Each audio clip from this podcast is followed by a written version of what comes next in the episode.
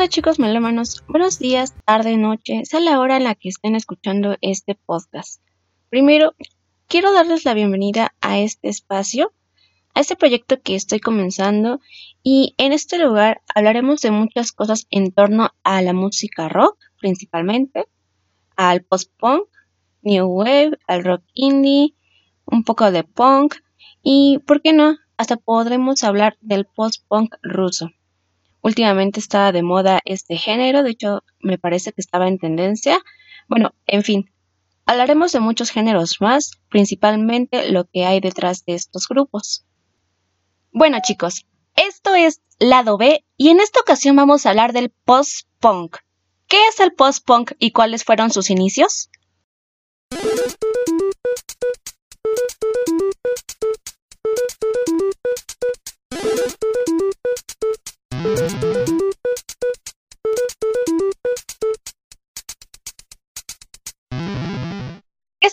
También llamado como afterpunk, y como su nombre lo dice, nace después del punk. Surgió a finales de los años 70, cuando el auge del punk empezó a decaer, y lo que se buscaba era experimentar con varias fuentes como la música electrónica, el rock, y con nuevas tecnologías de grabación y de producción. Básicamente fueron experimentando de diferentes formas, generando poco a poco algo nuevo y saliendo fuera de lo común, y rompiendo estereotipos. La mayoría de los grupos incorporaron a sus canciones ideas de la literatura vanguardista, arte, política, cine y también arte performance. Y ya que estamos hablando también de cine, hago un breve paréntesis para recordarles Sala 3, por mi compañero César Gómez, estudiante de comunicación y también acaba de comenzar con este proyecto. Síganlo en Spotify. Habla sobre muchos temas de cine, directores y productores. Así que si les gusta un poco de este tema, estoy segura que les va a encantar.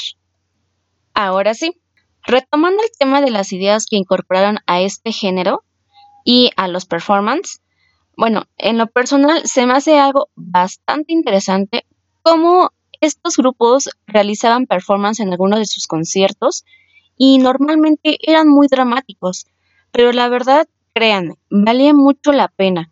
Y como recomendación, chicos, en YouTube pueden encontrar muy buen material para poderlo ver.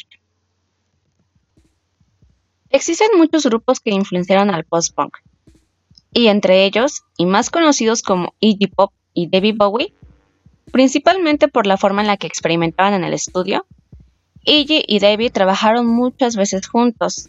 Entre ellas Bowie produjo muchas canciones de Iggy que llegaron a tener mucho éxito en su momento y se han convertido también en un clásico y siguen siendo bastante escuchadas. Hay muchas bandas en el mundo del post-punk. Sin embargo, algunas de las más importantes de este género incluyen A Socks in the Bunches, Talking Hits, Magazine, Killing Joke, The Psychedelic Force, The Cure, obviamente. Cómo olvidar también a Bauhaus y, por supuesto, a una de mis bandas favoritas de toda la vida, Joy Division. A muchos de estos grupos les caracteriza un sonido en especial, y es que, aparte de tener como primera referencia el punk y el rock gótico, tiene una visión oscura y también melancólica, esto respecto a las letras, pero también en la melodía se distingue mucho la distorsión de los acordes, un sonido demasiado directo, marcado por un ritmo constante, y también a diferencia del punk, tiene un estilo menos abrasivo, pero de la misma forma oscuro.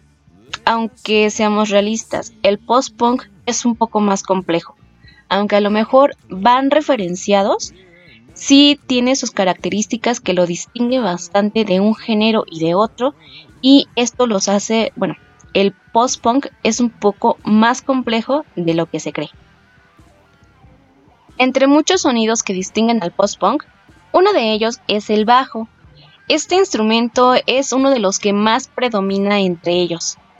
De hecho, muchas bandas de este género es lo que les hace distinguir ese, digamos que mm, tú la escuchas y a primera instancia de escucharla puedes distinguir en automático a lo mejor qué banda puede ser y a qué género pertenece. El bajo entre las primeras bandas era muy crudo. Posteriormente, bueno, fue mejorando y de hecho de las mayorías, no solamente en algunas en especial. Poco a poco fueron mejorando este sonido y fueron también agregando más de la música electrónica. Y como viene mencionado con anterioridad, al final del día lo que se realiza es experimentar con los sonidos, generando y abriendo paso también a otros géneros. Uno de ellos, por ejemplo, es el New Wave.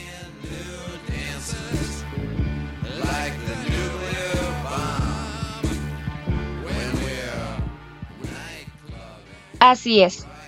El New Wave también tuvo muchas referencias del post-punk, agregando sintetizadores a sus canciones y creando un nuevo género.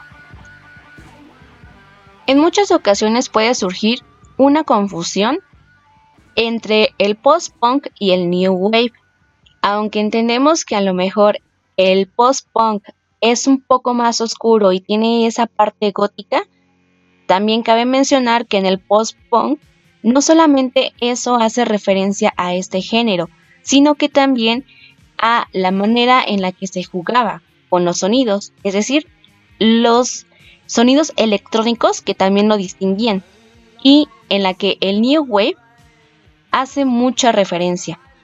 En el New Wave, incluso en ocasiones, por eso mismo se confunde, se caracteriza por utilizar mucho los sintetizadores y también predomina la electrónica. De hecho, la melodía de estas canciones es un poco más armoniosa. Una de las referencias y como mejores ejemplos que podemos tener en estas bandas es Joy Division.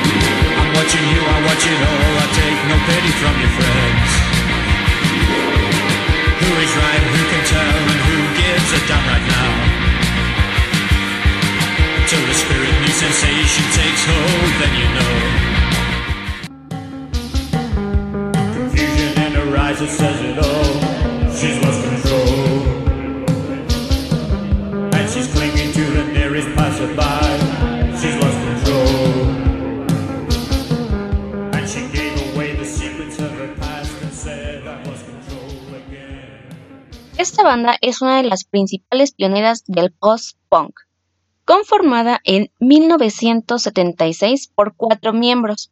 Entre ellos, los que más llegan a destacar es Ian Curtis, letrista y voz, junto a Peter Hook en el bajo. Los miembros decidieron hacer la banda después de haber visto a los Sex Pistols en un concierto. Realmente la agrupación duró muy poco tiempo. Solo sacaron dos discos y entre ellos el Uno Pleasures, que es el más conocido, y Closer. Este último disco salió en 1980, tiempo después de la muerte de Ian Curtis. Este tema me encanta, amigos malamanos, y hay mucho, mucho, mucho de qué hablar. Pero, ¿qué les parece si mejor lo dejamos para el siguiente episodio? Porque si no, de aquí yo me sigo como hilo de media y les juro que no hay quien me pare. Aparte, Ima solo nos dijo que eran 30 minutos y si no yo me extiendo como si no hubiera un mañana. Pero bueno, retomando el tema después de que Ian Curtis falleció, los integrantes que quedaron de la banda decidieron formar una nueva. Esta obviamente con un nombre diferente. Digamos que algunos integrantes sí continuaron y se agregaron otros. El nombre de la banda es New Order.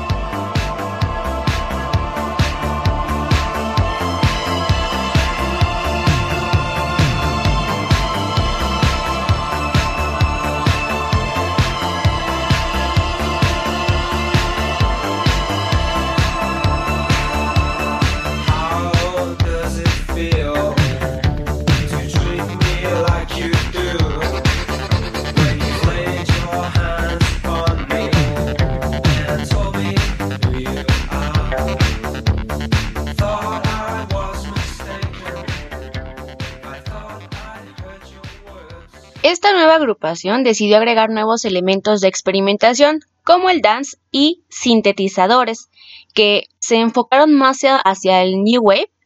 Actualmente este grupo sigue en actividad y con un total de 10 álbumes de estudio aproximadamente, eh, contando los sencillos, EP, entre otros, y siguen generando proyectos. No hace mucho, de hecho, en México estuvieron con nosotros en el Corona Capital, me parece que fue en el 2018. Ojalá que algún día, pues no muy lejano, regresen también los conciertos. Entre otras bandas que también son líderes en el post-punk son Siouxsie and the Banshees.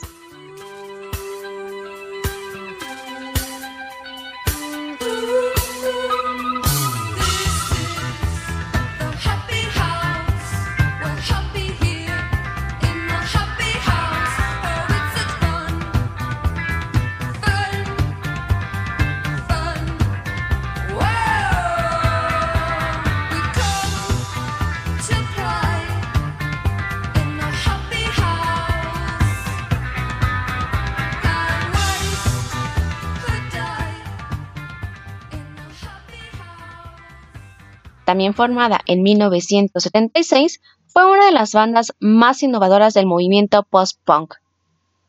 Este grupo también tuvo muchos altibajos y cambió constantemente de alineación. Entre ellos, quien llegó a estar fue el famoso Robert Smith. Así es, el vocalista y líder del grupo The Cure. Él estuvo un tiempo como guitarrista y también se presentó en algunas giras con Siouxsie. Después de un tiempo, Robert se retiró de la banda para poder concentrarse en su propio grupo, hoy en día mejor conocido como The Cure, de la misma forma con una nueva formación y un nuevo álbum.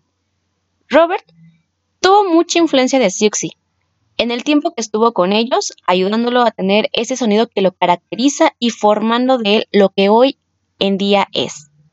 Aunque también durante toda su carrera ha trascendido y se ha llegado a modificar pasando de un estilo algo oscuro al pop. Y esto nosotros lo podemos encontrar y nos podemos dar cuenta en los álbums que nos ha regalado The Cure. En este caso, en los primeros álbumes se encuentra un tono un poco más oscuro, un poco más tétrico. También las letras. Sin embargo, conforme ha trascendido, ha ido cambiando, sin dejar claro esa esencia que lo ha caracterizado. En algunos discos también es una un poco más armonioso. De hecho, también tuvo muchos conflictos en esta parte porque el público que lo escuchaba estaba acostumbrado y quería algo oscuro, quería algo más, digamos, que darks.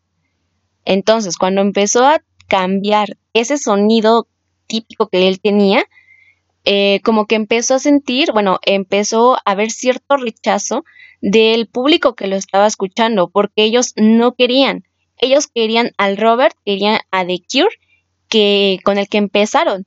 Entonces ahí fue un poco em, complicado debido a que pues The Cure, Robert no quería estancarse en lo mismo, él quería avanzar, quería experimentar, quería probar nuevos sonidos. Sí le costó un poco de cierta aceptación y claro, un poco de tiempo para que el público fuera a adaptarse al cambio y pueda entenderlo. Entonces, conforme a esto, pues también distintas bandas fueron modificando a lo mejor el sonido, fueron surgiendo nuevos grupos y digamos que a partir de eso también hubo un poco más de aceptación. Ya había un sinfín de grupos que estaban brindando nuevos géneros, nuevas melodías, nuevas canciones y que también estaban teniendo bastante éxito. Conforme a esto, pues digamos que había más para que pudiéramos nosotros como audiencia escoger. Realmente hay muchos grupos de los que podríamos seguir hablando y así desmenuzar su historia, pero este podcast va a durar bastante tiempo. Y bueno, esto es un poco de lo que es el post-punk, cómo surgió y algunas de las bandas más famosas que llegaron a surgir. Muchas personas a lo mejor creen que esta música es sin chiste, es puro escándalo y que a lo mejor piensan que cuando lo estamos escuchando vamos a invocar a Satanás, ¿no? O sea, parece que cuando lo escuchamos no sea todo volumen, lo que estamos haciendo ahí un ritual, y, y no, o sea, realmente no pasa nada de eso. O sea, ya nos imaginan ahí con las gallinas casi, casi cortándoles el cuello y sacándoles la sangre. Pero no, chavos, realmente créanme, tiene toda una historia compleja, como todo, claro, y es más arte que simple escándalo y gritos. Eh, bueno, en esta situación yo creo que todos los géneros musicales tienen su historia, tienen el por qué surgieron. Ninguno debería de ser menos que otro. Bueno, entiendo que a lo mejor hay algunos conflictos que, ay, no, a mí me gusta el rock y yo el reggaetón y ¿por qué reggaetón? No, si el reggaetón es esto y esto y esto y el rock también es esto y esto y lo otro. O sea, simplemente Dejemos vivir, seamos libres, que cada quien escuche lo que quiere escuchar y pues para eso se hizo la música, para expresarse, para disfrutarla, para vivirla, para gozarla, no para estar peleando. Mejor respetemos todos los géneros, todos los gustos y simplemente mientras tú la disfrutes, mientras pues tú sepas, ¿no? ¿Qué onda? Con eso yo creo que es más que suficiente.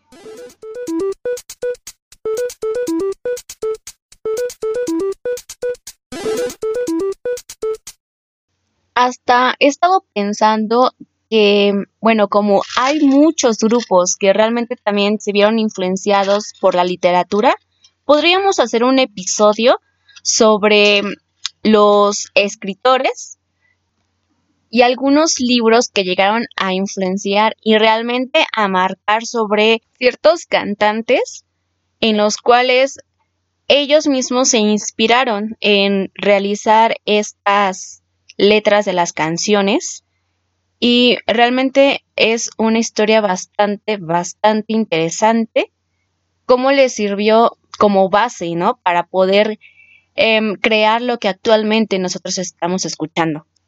Pero bueno, amigos melómanos, esto lo dejamos para otra ocasión, quedará pendiente. Y hasta aquí porque ya tenemos una breve introducción de lo que es el post-punk y algunas bandas para que puedan, bueno, seguir escuchando. Y si desean adentrarse más en este género musical, seguiré dándoles más recomendaciones y contándoles más detalles de muchas bandas más y este fue su lado B del primer episodio y el lado B del post-punk, todo lo que hubo detrás de este género.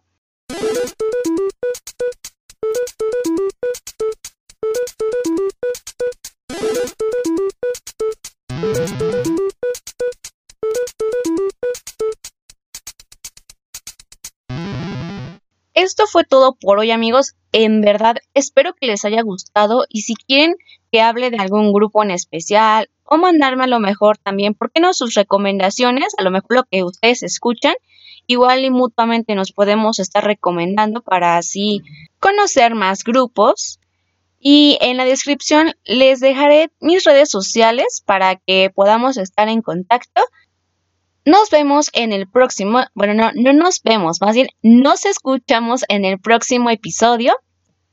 En serio, espero que les haya gustado este primer capítulo.